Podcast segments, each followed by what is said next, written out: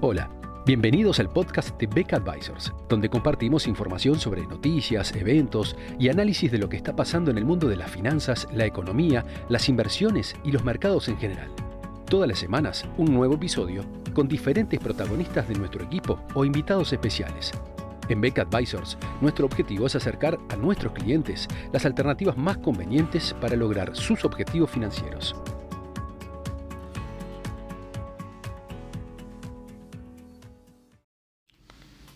En nuestro encuentro de hoy vamos a ponernos al día en lo que es la situación económica y las perspectivas de Europa. Eh, tiempo atrás considerábamos que eh, de alguna manera los mercados habían castigado en exceso la, la situación de Europa durante la pandemia, en parte por algunos problemas iniciales y evidentemente haber sido la, alguna de las regiones donde golpeó con más intensidad al inicio el, COVID-19, pero además sumado a los problemas estructurales que eh, la, la, economía europea arrastraba desde antes de la crisis del COVID. Dejando de lado esos factores estructurales momentáneamente, entendíamos este, a comienzos de este año que los progresos que se habían hecho en materia de vacunación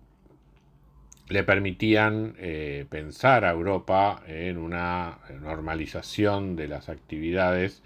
eh, relativamente razonable que hacía que las valuaciones de mercado sobre las distintas empresas europeas estuvieran subestimadas, especialmente respecto de sus similares en Estados Unidos. Eh, habiendo ocurrido cierto, cierta convergencia en rendimientos durante estos últimos meses, es momento de evaluar si eh, Europa sigue siendo atractivo desde el punto de vista de evaluaciones, ahora que eh, la crisis del COVID empieza a quedar paulatinamente atrás. Y bueno, allí es que renacen justamente muchos de los viejos problemas estructurales europeos que van a volver a estar sobre la mesa durante los próximos meses. Por ahora, eh, muchas de las medidas eh, a tomar desde el punto de vista económico en Europa están en suspenso debido a el proceso de formación de un nuevo gobierno en Alemania después de las elecciones del pasado 26 eh, de septiembre. Eh, como se recuerda, esas elecciones dieron lugar a un parlamento sumamente fragmentado, donde eh, a su vez los, los, dos grandes partidos principales, el Partido Demócrata Social y la, eh, la Unión Democrática Cristiana,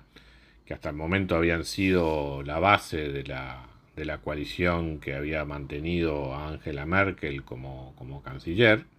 Eh, es poco probable, digamos, que luego del desgaste de estos últimos años vuelvan a tener una coalición juntos.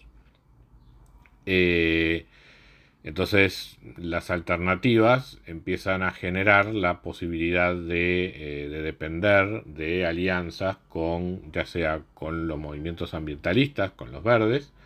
o con el grupo conservador del Partido Democrático por la Libertad o el Free Democratic Party, eh,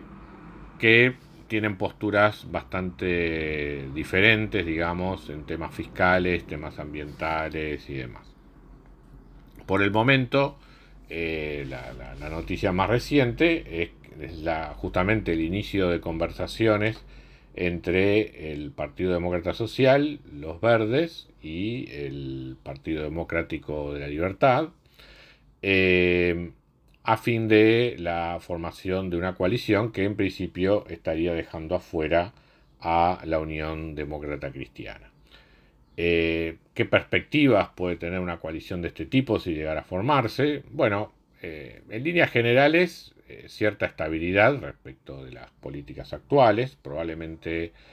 con, un, con, un, sesgo fiscal más expansivo que, el que, que hubiese tenido con la presencia dominante de la Unión Demócrata Cristiana, por lo tanto uno puede suponer que en este esquema y, con la oposición dentro de este grupo del, FDP, eh, este, este, esta coalición pueda mantener un, sesgo para la política fiscal más expansivo. Eh, en respecto de la política exterior, seguramente se mantengan muchos de los lineamientos actuales, especialmente en el relacionamiento con Rusia y China, donde por un lado seguramente va a haber presiones en lo que tiene que ver con la preservación de derechos humanos, ataques cibernéticos y aspectos ambientales, pero también eh, en, una, en, una, postura en general de negociadora con estos, estos, estos países. Em, por lo tanto, eh, en este grado de fragmentación de la política alemana, evidentemente genera un elemento de incertidumbre política en, la, principal economía del, del, bloque europeo, especialmente, como decíamos, en materia fiscal y en materia ambiental, donde eh, por un lado, las, propuestas de los ambientalistas en cuanto a ir más agresivamente en cuanto a algunos aspectos de políticas ambientales van a encontrar el, freno o el contrapeso de otros sectores que buscan preservar la, competitividad de la economía alemana, generando eh, cuestiones en definitiva de discusión interna y cierta inestabilidad a, a, lo que es la, conformación del, gobierno y la posibilidad de crisis políticas recurrentes en los próximos años que eventualmente se van a transmitir hacia, hacia el resto de Europa. Entonces, asumiendo un escenario donde las grandes líneas de la política alemana van a permanecer inalteradas, pero sujetas a cierto grado de inestabilidad, es que eh, uno puede empezar a tratar de hilvanar cuáles van a ser los principales focos de discusión en Europa en los próximos años. Eh, todo parece indicar que sea cual sea la, coalición de gobierno imperante en Alemania, la postura de este país en cuanto a mantener eh, en forma permanente los estímulos y las excepciones fiscales otorgadas a los países más endeudados del sur, eh, va a ser en general rechazada y como así también todo lo que pueda ser la postergación de eh, una política monetaria más restrictiva por parte del Banco Central Europeo. Eh, esos, esos dos van a ser sin duda focos de conflicto dentro de la Unión Europea, donde la recuperación económica post-COVID claramente muestra una gran disparidad. Por un lado, las economías más diversificadas de la Europa del Norte están mostrando una mayor rapidez en su recuperación, mientras que las economías del sur, más dependientes del turismo, especialmente el caso de Portugal, España, Grecia y en grado un poco menor Italia, eh, justamente eh, están más afectadas por las restricciones a los movimientos entre fronteras que siguen imponiéndose cada tanto cada vez que aparecen rebrotes de COVID en, Europa. Por lo tanto, eh, más allá de que pueda estar más, más, o menos controlada, sobre todo en lo que puedan ser sus aspectos más graves eh, desde el punto de vista de la salud, eh, el COVID va a estar presente, la evolución de los casos de COVID va a seguir siendo un elemento presente en el comportamiento de la economía europea y en particular en la dispersión o la desigualdad con lo que la recuperación económica post-COVID se viene realizando. En ese contexto, eh, yo creo que más allá de que seguimos siendo positivos en cuanto al mercado europeo, es momento de empezar a ser más selectivos. Eh, prestando atención a lo que puedan ser la recuperación en algunos sectores como los vinculados al movimiento de personas, como turismo, viajes y hoteles y compañías aéreas, medios de transporte, eh, que eso va a seguir muy vinculado a eh, los casos de COVID. eh, donde hay un potencial de crecimiento, pero justamente con un riesgo importante que es la, evolución de la pandemia en, los distintos países de Europa. Eh, y por otra parte, eh, quizás también haya que empezar a tener cuidado en cuanto a que las, en la medida que renazcan las discusiones sobre las restricciones fiscales en, Europa, eso puede llegar a afectar también el, ánimo del mercado respecto de los países más endeudados, como el caso de España, Portugal, Italia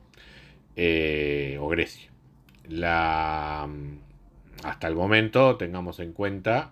que el mantenimiento de los spreads bajos de deuda en estos países se debe justamente a las intervenciones del Banco Central Europeo, que es el, gran comprador de títulos de deuda de estos países, y la eventualidad de tener que realizar ajustes fiscales porque se reducen las compras de bonos por parte de la, del Banco Central Europeo, también puede generar inestabilidad política hacia adentro de lo que puedan ser las coaliciones de gobierno en estos, en estos países. Recordemos todos los problemas por los que atravesó Italia el año pasado, hasta que Mario Draghi logró conformar un nuevo gobierno. Bueno, justamente esas, esas discusiones pueden volver a estar sobre la mesa y generar inestabilidad política y económica hacia adentro de países como Italia o España. De modo que a medida que la normalidad eh, empieza a regresar, eh, también comienzan a regresar los viejos problemas de Europa que eh, con la conformación política actual probablemente haya menos capacidad de liderazgo para poder enfrentarlos que en el pasado. De modo que, sin dejar de, tener un cierto grado de optimismo para, de positividad para el próximo trimestre en lo que tiene que ver con colocaciones en Europa. Eh, a para mediano plazo la recomendación probablemente sea ir hacia una cuestión más neutral o, eh, más táctica y no a una, a una, conformación general de índices que hasta el momento eh, era, había sido una estrategia de inversión bastante rentable. Muchas gracias a todos por escuchar otro episodio del podcast de Beck Advisors. Te invitamos a compartir este podcast con tus amigos, colegas, dejarnos tus comentarios o reviews y seguirnos en nuestras redes sociales Instagram, Twitter, LinkedIn y también nuestro canal de YouTube. Visítanos en nuestro sitio web beckadvisors.com para leer nuestros informes, reportes y conocer más sobre nosotros. Hasta una próxima entrega y muchas gracias.